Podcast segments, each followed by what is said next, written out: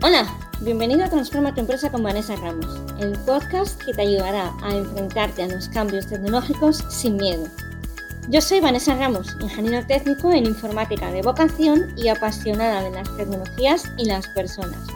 En cada episodio compartiré con vosotros técnicas y herramientas para mejorar vuestra empresa gracias a la tecnología. Eso sí, siempre explicada para humanos. Si te mueven las personas, quieres hacer crecer tu empresa y quieres entender cómo la tecnología puede ayudarte a ello, ya seas pyme, micropyme o autónomo, este es tu sitio. Bienvenido.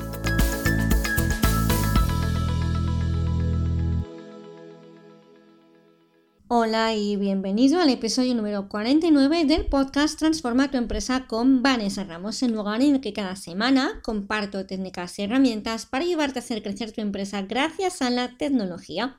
Voy a cerrar con este episodio el arco de todos los episodios relacionados con el blockchain y las criptomonedas. De hecho, aquí vamos a hablar de criptomonedas, vamos a aclarar conceptos que son, cómo se usan, cómo se almacenan, cómo funcionan y por qué dicen que son tan terribles para el medio ambiente. De nuevo, y para arrancar, no soy experta en criptomonedas. Jamás se me ocurriría decirte que invirtieras en ellas y si inviertes en ellas es bajo tu riesgo total y absoluto. Que yo lo haga no implica que tú tengas que hacerlo. Mi madre siempre nos decía aquello de que si fulanito se tira por un puente tú también te vas a tirar, pues eso. Te recuerdo además que en los episodios anteriores te expliqué blockchain, los contratos inteligentes y los NFTs. Todo ello sin duda está relacionado con el tema de hoy, las monedas virtuales o criptomonedas. Pero vamos a empezar, ¿no? ¿Qué son y cómo se usan? A estas alturas estoy segura de que has oído hablar sí o sí de Bitcoin.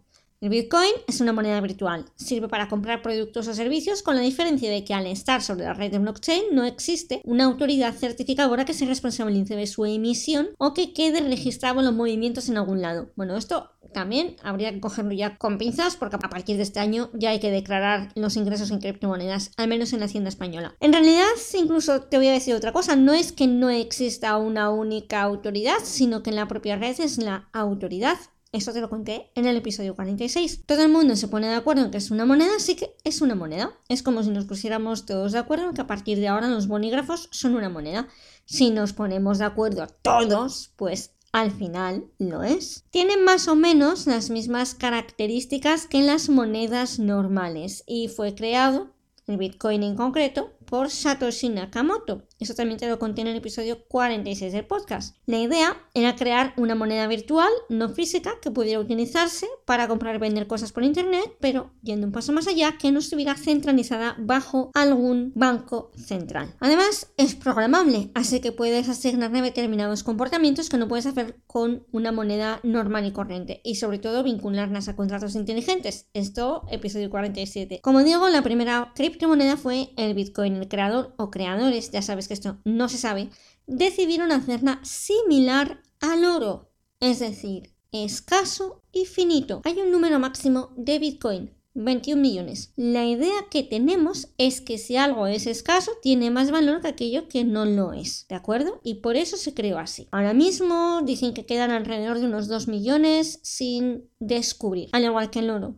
los bitcoins se minan. Seguro que has oído la frase minado de bitcoin. Es que es exactamente igual que el oro. Mediante operaciones matemáticas demasiado complejas como para que te lo cuente por aquí, puedes conseguir nuevos bitcoins mediante dicho minado. En las notas del podcast tienes un enlace a un post de Sataka y, a y otro a las preguntas frecuentes sobre bitcoin donde se explica rematadamente bien todo este tema. Por resumir, minar bitcoins significa que se invierte capacidad de tu ordenador o de diferentes ordenadores en procesar las transacciones y conseguir que todos los usuarios de la red estén sincronizados. De nuevo, episodio 46. ¿Cualquiera puede ser un minero? Pues sí, siempre y cuando tengas el software y el hardware adecuado. Estamos hablando de poner el ordenador o una serie de ordenadores a revisar todas las transacciones anunciadas que se van a hacer en la cadena de bloques en el blockchain, resolviendo problemas matemáticos que son bastante difíciles de calcular, de orden de miles de millones de cálculos por segundo, para que las transacciones queden confirmadas en la cadena de bloque. Por hacer estos cálculos, se premia a los mineros. Digamos que compro un Bitcoin. Ya me gustaría, ¿no? Pues una parte de ese Bitcoin, cuando se efectúe la transacción y quede registrada en la blockchain, en la cadena de bloques, va a parar a los mineros. Cada 10 minutos aproximadamente se descubren, no me gusta llamarlo así, pero bueno, nuevos Bitcoins. ¿Por qué cada 10 minutos? Pues porque es el tiempo que se tarda aproximadamente en la resolución de esos problemas matemáticos complejos que los generan. Y al igual que hay Bitcoins, hay otras monedas virtuales. En realidad, casi todo el que se empeñe puede crear una moneda virtual porque adivinad que es programación. Digamos que te enfadas con el tema de que no te gusta que hay un número limitado de bitcoins. Pues oye, te creas tú una. O que eso de las transacciones es un coñazo y que pasas de minar que no quieres hacer más eficiente. Pues nada, te creas tu propia moneda.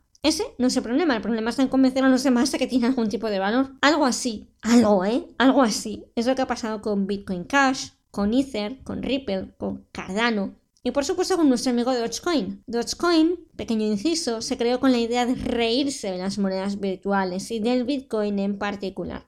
A Elon Musk le hizo gracia. De ahí lo de Dogecoin to the Moon porque le hace gracia precisamente, que esta moneda que empezó siendo una broma pueda llegar a sustituir a las monedas más serias. Como digo, todas estas son monedas virtuales y no todas están en la misma red, es decir, lo habitual es que cada cada eh, moneda tenga su propia cadena de bloques.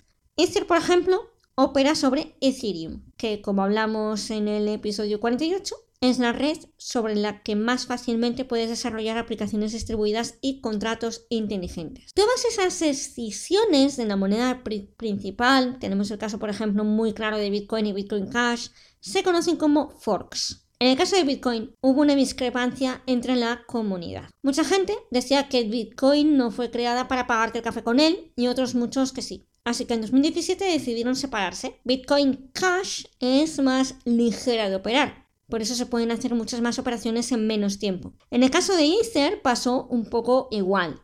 Tiene su propio sistema que lo hace más ligero, ¿vale? Y entiéndase esto ligero como algo más ágil a la hora de descifrar y cifrar las operaciones, tienen un distinto tamaño de bloque, un distinto tipo de hash, que es la función criptográfica para codificar los datos de forma que se genere una cadena de caracteres única, tienen un, diferente consumo de energía, etc. Porque sí, todas estas transacciones consumen energía.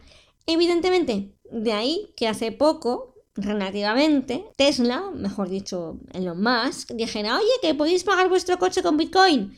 Y en las pocas semanas soltara uno, eh, ¿Sabes qué? Que mejor no vamos a hacer esto. No es muy lógico para una empresa que pretende cambiar el mundo con baterías solares permita el pago con algo que consume energía a manos llenas. El gasto energético de Bitcoin es similar al de un país grandecito.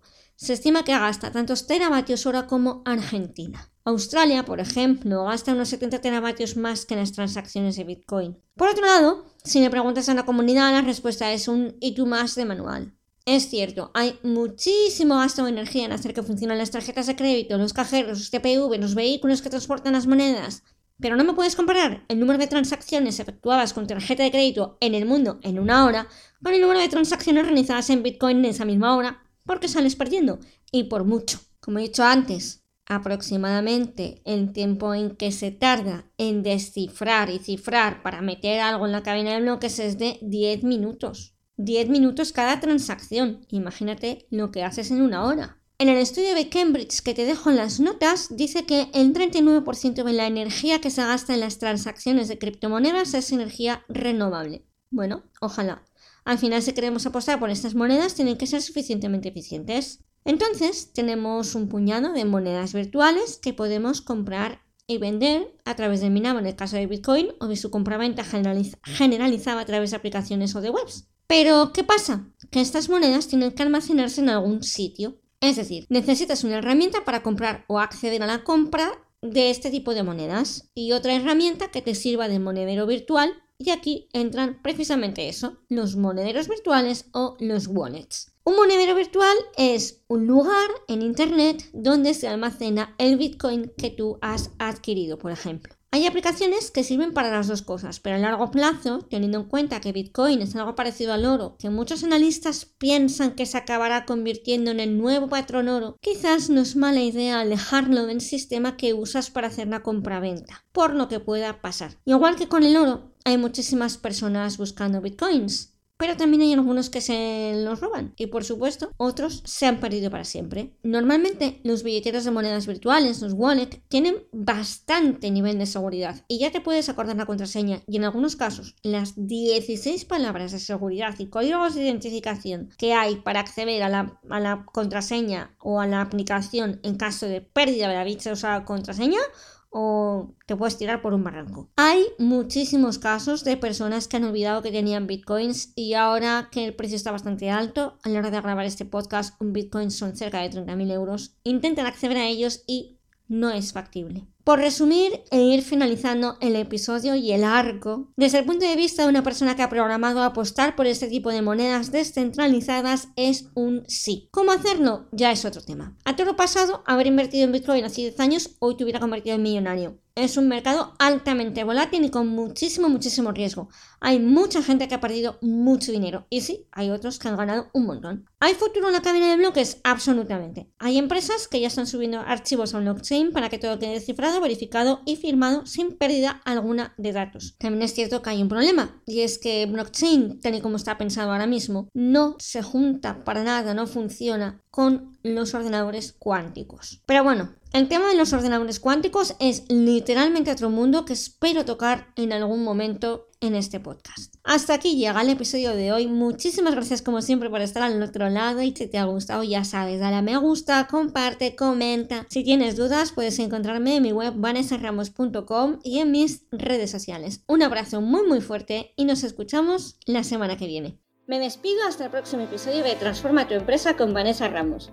Recuerda que puedes escucharnos todos en mi web, vanessaramos.com, además de las principales plataformas de podcasting como Spreaker, Google, iVoox y por supuesto en mi canal de YouTube. En la web encontrarás también todos los enlaces a los que hago referencia en el podcast y notas adicionales. Suscríbete para no perderte nada. Un abrazo virtual y te espero el próximo viernes.